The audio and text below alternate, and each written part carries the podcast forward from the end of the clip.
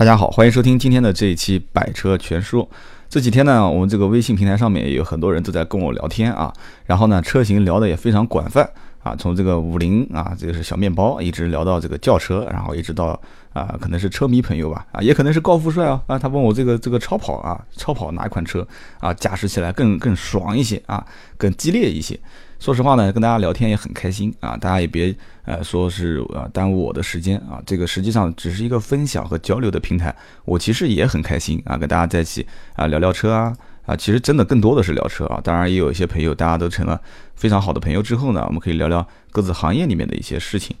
呃，今天呢，节目一开始，我还是做个小广告啊啊，欢迎大家加我的微信号 a b c d 的 d 五四五八五九 a b c d 的 d 五四五八五九，然后还有个 QQ 群啊，群号我记不得，你要如果是在喜马拉雅的手机上收听的话，应该能看到这个简介里面是会有介绍的。好的，那我们今天这一期呢，聊什么车呢？啊，我们今天这一期就聊一聊这个本田的啊一款小车，叫做本田飞度。啊，很多人要说了，说，哎呀，你怎么又聊日本车啊？这个日本车，这个飞度，哎呀，飞快的度过一生啊，不好，不好，不好，听名字就不好。啊，确实这个名字呢，很多人说叫飞快的度过一生啊，是因为呃很多的媒体都从一些负面上去报道了这款车型，说，哎呀，这个车子铁皮薄啦，然后撞了之后呢，整个车子啊本身就是个两厢车，撞完之后变成一厢车啊，这个跟奇瑞 QQ 撞啊，啊跟三轮车撞啊，反正都都是不经撞啊，照网上的照片非常的多。但是呢，这个前两天群里面我看到一个热心的网友啊，也发了一个叫天涯的一个高手啊，他当时啊解释了这个本田本田飞度的一个全车型的啊一些性能啊啊，包括安全指数啊，然后还贴了一些本田飞度跟很多车型撞了之后呢啊，他自己很轻微的一些碰擦，但是其他车子就是发生了很大的一个这个呃车头啊或者是车侧位侧面积的这个啊像翼子板啊前保杠就全掉了啊，全部都。损坏掉了这样的一些照片啊，其实从侧面就是想论证一下啊，这个车其实还是很耐撞的嘛。其实呢，这个本田飞度这个车型，从我个人啊来讲的话，还是比较有一点啊，就是个人感情在里面的，因为它毕竟还是一个让很多的啊身边的一些这个老百姓买回去之后很省心、很省油啊，而且很省钱的一款车。啊，我身边也有很多的一些朋友在开这个车子啊，我也仔细分析过他们的一些这些心理。其实买本田飞度的这款车型的人，其实你去看啊，大部分都是啊，这个非常会居家过日子的啊，就是啊买东西就平时除了车之外啊，买东西都会以实用为主啊，这个钱都是用在刀刃上的这样的一些人群。其实呢，说实话，本田。本身这个汽车品牌啊，本田宗一郎开创的这个汽车品牌，它在整个车辆的机械化的配合上面来讲，我个人还是非常佩服的。说实话，本田到目前为止所有生产的一些车系，你仔细去看网站上，包括各大媒体这么多年来所有的报道，除了说本田车子安全性来讲啊。就只是，而且只是某些车型啊，通过一些啊极个别的案例，通通过一些这种负面的报道，大家会觉得说，哎呀，本田车好像不安全。但是应该讲啊，没有听说过本田出现过什么什么门事件啊，也没有听说过本田车子说什么，哎呀，出了一款非常失败的车型啊，这个车型又啊卖的不好，然后这个油耗又高啊，返修率又大，又又又高。就是从来没有听说过这些现象。我们相反再去回过头来看一看本田所有出的一些车型，应该说的还是比较成功的啊。包括它到了国内之后，分成东风本田跟这个广汽本田啊、广州本田啊、雅阁啊畅销车型，飞度啊畅销车型啊，东本的 CRV 畅销车型，本田思域畅销车型，对吧？都是一些畅销车型。所以说本田这个车子呢，有的人批评它，怎么批评呢？就是说这个企业非常保守啊，它很保守。啊，今天这一期不是聊飞度的嘛？咱聊到企业上去了啊。它确实很保守，说实话，为什么呢？它用了一个成熟的平台和技术之后，它就不想再前进了，你知道吧？但是呢，这个东西，你所以说这是造车的理念，包括我们讲十里不同风啊，百里不同俗，就是各个地区的人的理念都不一样，对吧？美国人他不存钱，对吧？就花；中国人他就是喜欢存钱，他不花。啊，这又讲到美国跟中国人上去了。我们再把话题引回来，对不起，我老跑题啊。我们就说这个飞度。这个飞度这个车子呢，说实话，技术确实是相对来讲旧那么一些。它这个变速箱是五速的啊，五 AT，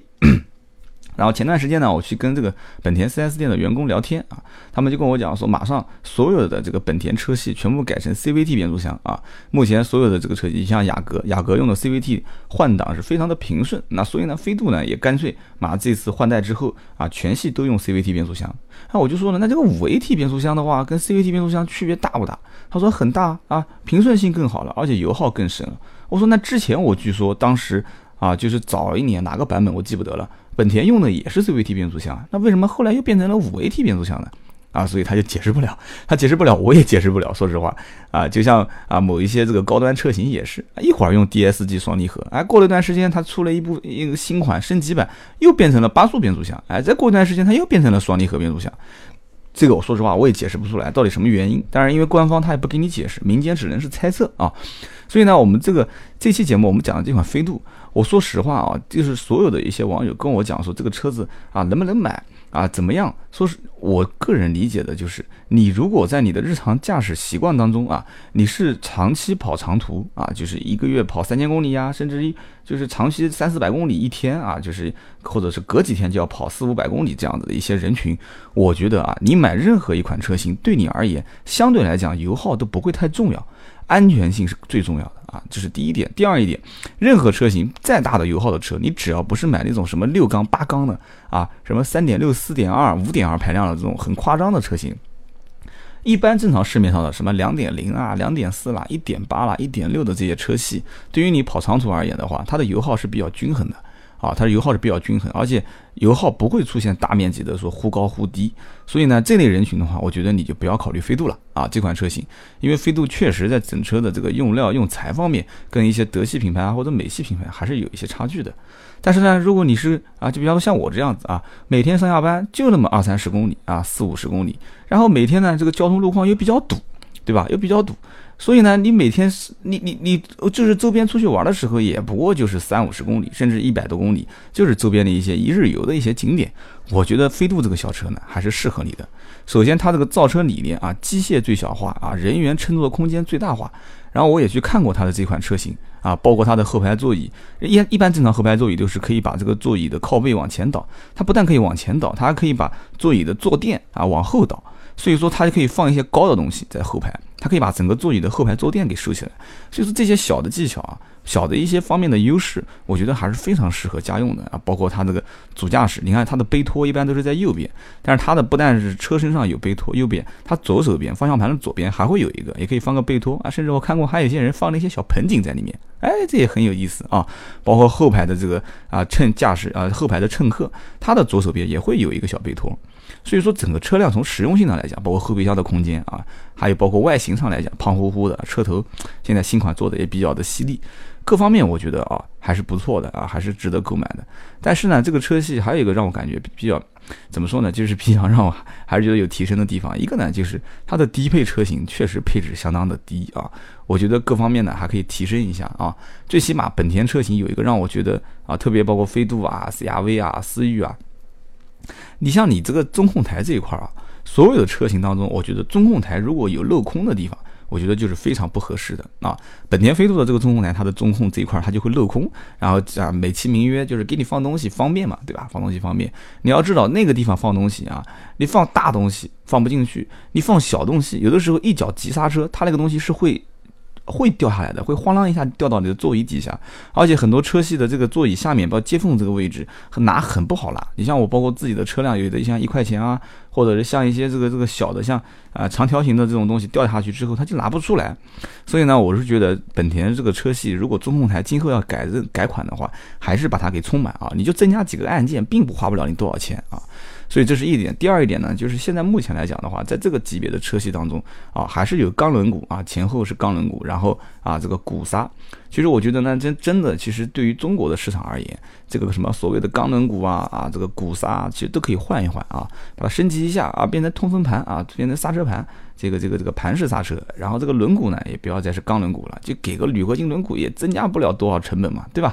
然后另外一个整个车辆的，就是就大家一直在讲的这种，就是铁皮的厚度这一块啊，我觉得这个东西呢，我就不去在这边多说了，因为各个国家啊，包括各个这个汽车品牌的进货商，它的这个渠道是固定的。当然了，它可能会有一些呃有一些变换，但是一个汽车品牌常年的啊汽车材质的这个进货渠道是固定的。你给他提的这些意见啊，除非这个车辆大换代或者出了一个新的产品啊，你对于这些东西要有一些要求的话啊，我觉得那这个品牌你可以考虑换一换啊，你可以考虑换一换。啊，所以我们今天呢聊了聊这个飞度啊，我觉得确实是一辆非常不错的车啊。然后呢，油耗省到什么程度呢？啊，今天我就不做广告了。但是据说啊，最狠的啊，这个我在网上看到的，说跑高速能跑到三点几个油。